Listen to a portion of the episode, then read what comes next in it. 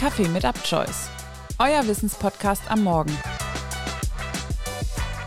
Und damit herzlich willkommen zurück bei Kaffee mit Upchoice am Dienstag. Heute begeben wir uns wieder in die Welt des Sports und schauen zurück auf den Manipulationsskandal um den ehemaligen Schiedsrichter Robert Heutzer.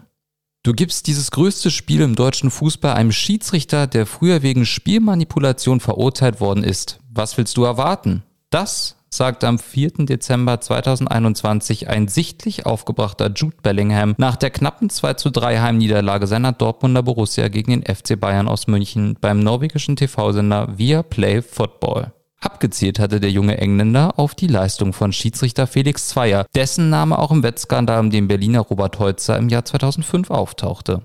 Bestätigt ist, dass Zweier als Linienrichter des damaligen Hauptbeschuldigten Heutzer 300 Euro angenommen hatte. Als Entgelt für eine Manipulation des Regionalligaspiels des Wuppertaler SV gegen Werder Bremen 2 im Jahr 2004. Weitere Fälle waren Zweier nicht nachzuweisen. Bellingham wurde nur wenige Tage nach seiner öffentlichen Schiedsrichterschelte zu einer Geldstrafe in Höhe von 40.000 Euro verurteilt. Um eine Sperre kam der junge Engländer damals herum. Dabei ist es mittlerweile 18 Jahre her, dass der Wettskandal um Robert Holzer publik wurde. Es ist der 27. Januar 2005. Ein gewisser Jude Bellingham ist noch keine zwei Jahre alt, als Robert Holzer das Gespräch mit seinen Anwälten sucht. Unter Tränen gibt der damals 25-Jährige zu, für einen fünfstelligen Geldbetrag Fußballspiele manipuliert zu haben. Vor allem ein Spiel ist den Fußballfans im Gedächtnis geblieben, nämlich die erste Runde im DFB-Vereinspokal zwischen dem SC Paderborn und dem Hamburger SV. Die gastgebenden Paderborner sind damals in der dritten Liga zu Hause, während der HSV noch Bundesligist ist. Nach einer alles in allem enttäuschenden Saison 2003-2004, in der der HSV lediglich Achter wird und dem großen Nordrivalen aus Bremen bei der Meisterfeier zusehen muss, wollen die Rothosen eine erfolgreichere neue Saison spielen. Doch nach der 0 zu 1 Niederlage am ersten Spieltag gegen die Bayern und einer 1 zu 2 Auswärtsniederlage in Mainz stehen die Hamburger schon früh in der noch jungen Saison unter Druck. Der Gegner aus Paderborn hingegen holte starke acht Zähler aus den ersten vier Regionalliga Nordpartien und hatte in der Vorsaison lediglich Dynamo Dresden und Rot-Weiß Essen den Vortritt lassen müssen. Keine einfache, aber dennoch eine Pflichtaufgabe für die Hamburger, wie es so oft in der ersten Runde des DFB-Pokals der Fall ist, wenn die Kleinen die Großen ärgern wollen. Der Pokal hat nun mal bekanntermaßen seine eigenen Gesetze. Am Samstag, den 21. August 2004, führt Schiedsrichter Robert Heutzer mit seinen Assistenten Ralf Brombacher und Stefan Kammerer die beiden Mannschaften auf den Rasen des Hermann-Löns-Stadion in Paderborn, wo sich 7027 Zuschauer versammelt haben. Beim HSV stehen bekannte Namen wie Daniel van Beuten, Sergej Barbares, David Jarolim oder Benny Laut in der Startelf. Der HSV startet gut in die Partie in Ostwestfalen und geht nach einer Kombination über Emil Pensa und David Jarolim in der 14. Minute durch Christian Rahn mit 1 zu 0 in Führung. Als nach einer halben Stunde Pensa eine Ecke von links per Kopf rechts oben im Paderborner Tor zur beruhigenden 2 zu 0 Führung für den HSV unterbringt, sieht alles nach einer entspannten Angelegenheit für die Hamburger aus. Doch dann folgt der Auftritt vom Mann in Gelb von Robert Holzer. Ein Paderborner Freistoß segelt aus halbrechter Position in den HSV-Strafraum und in der Mitte geht Paderborns niederländischer Innenverteidiger Thijs Watering im Duell mit dem Torschützen 1 zu 0 Christian Rahn zu Boden. Ein Foul ist nicht zu erkennen, doch Heutzer gibt Elfmeter. Den folgenden verwandelt Guido Spork trocken links unten zum 1 zu 2 Anschluss in der 36. Minute. Die Mannschaften begeben sich wieder in Richtung Mittellinie, doch HSV-Stürmer Pensa ist ganz und gar nicht einverstanden mit der Leistungsunparteiischen. Eine womöglich obszöne Beleidigung fällt, Holzer zögert kaum und zeigt dem Belgier für eine Schiedsrichterbeleidigung glatt rot.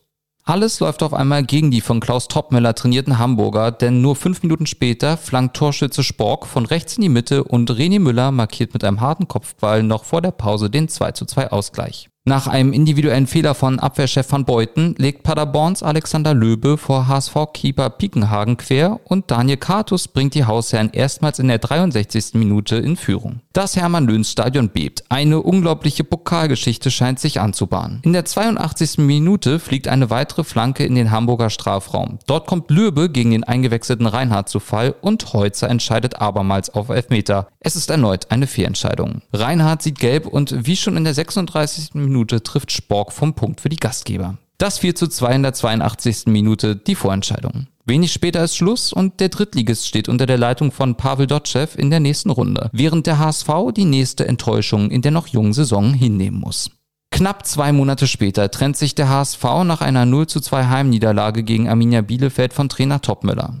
In Paderborn im August hatte er damals schon eine Vorahnung gehabt und das schon vor den Schlüsselszenen der Partie den beiden unberechtigten Elfmetern und dem Platzverweis. Ich habe schon nach wenigen Minuten gesagt, das ist doch gesteuert, versichert Topmüller. So etwas spürt man. Ich habe das nie wieder vorher und nie wieder nachher bei einem Spiel gedacht. Aber damals wurde jede Aktion bewusst gegen uns gepfiffen. Das war unglaublich, ein Weltuntergang. Auch das HSV-Team zweifelte. Es gab Gemunkel in der Pause, sagte Verteidiger Bastian Reinhardt später. Irgendetwas läuft hier, irgendetwas ist hier komisch. Und Torhüter Pickenhagen sagte, in der Halbzeit haben wir gehört, dass es für Paderborn nicht schiefgehen kann. Es ist das bekannteste Spiel des Wettskandals um Robert Heutzer, doch nicht das einzigste. Am 22. Oktober 2004 manipuliert er die Begegnung zwischen LR Aalen und Wacker Burghausen in der zweiten Fußball-Bundesliga. Aalen siegte 1 zu 0, das Spiel wurde nach Bekanntwerdung des Skandals wiederholt. Ebenfalls in der zweiten Liga sollte das Spiel zwischen der Spielvereinigung Unterhaching und dem ersten FC Saarbrücken manipuliert werden. Doch dieser scheiterte, auch weil die Unterhachinger einen fragwürdigen Elfmeter nicht im Tor unterbringen konnten. Es wird außerdem vermutet, dass insgesamt fünf Regionalliga Nordspiele in der Saison 2003, 2004 und 2004-2005 manipuliert worden sein sollen.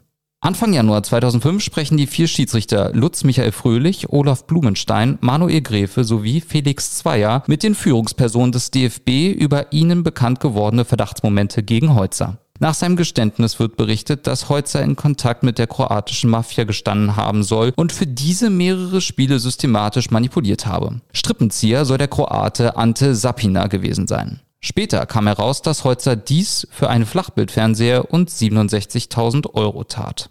In Berlin kommt es Ende Januar 2005 zu Durchsuchungen von unterschiedlichen Räumlichkeiten. Drei Verdächtige kommen in U-Haft. Die beiden inhaftierten Brüder Milan und Philipp S. belasten in der Folge drei Spieler von Hertha BSC ebenfalls in ihrem Wettcafé verkehrt zu haben. Nando Raphael, Alexander Madlung und Josip Simonic. Vor allem das Spiel zwischen der Berliner Hertha und dem Regionalligisten Eintracht Braunschweig im DFB-Pokal am 22. September 2004 geriet in den Fokus. Hertha verlor überraschend mit 2 zu 3. Das entscheidende Tor hatte der vier Minuten zuvor eingewechselte Alexander Madlung per Eigentor erzielt.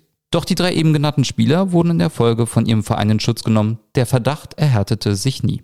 Robert Holzer brachte seinen Drahtziehern 780.000 Euro ein. Der HSV erhielt im Nachhinein 500.000 Euro Entschädigung, da das Pokalspiel aufgrund des fortgeschrittenen Wettbewerbs nicht wiederholt werden konnte und außerdem ein Länderspiel im heimischen Volksparkstadion im Wert von insgesamt anderthalb Millionen Euro.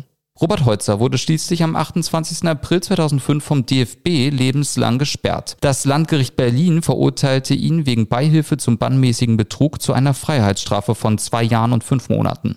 Am 18. Mai 2007 trat Heutzer seine Haftstrafe in Berlin-Spandau in der JVA Hakenfelde an. Nach 14 Monaten wurde Heutzer wegen guter Führung vorzeitig entlassen. 2011 begnadigte ihn der damalige DFB-Präsident Dr. Theo Zwanziger teilweise, wodurch Heutzer wieder selbst Fußball spielen durfte. Für die Saison 2014-2015 wurde Heutzer von dem Regionalligaverein Berliner AK 07 als technischer Direktor verpflichtet und war ehrenamtlich für die Bereiche Marketing, Verkauf und Kommunikation verantwortlich. Zur Saison 2015-2016 wechselte er als technischer Direktor zum FC Victoria 1889 Berlin und übernahm dort ebenfalls den Bereich Marketing, Vertrieb und Sponsoring, diesmal jedoch hauptamtlich. Im Oktober 2017 gaben Heutzer und der Verein bekannt, künftig getrennte Wege zu gehen.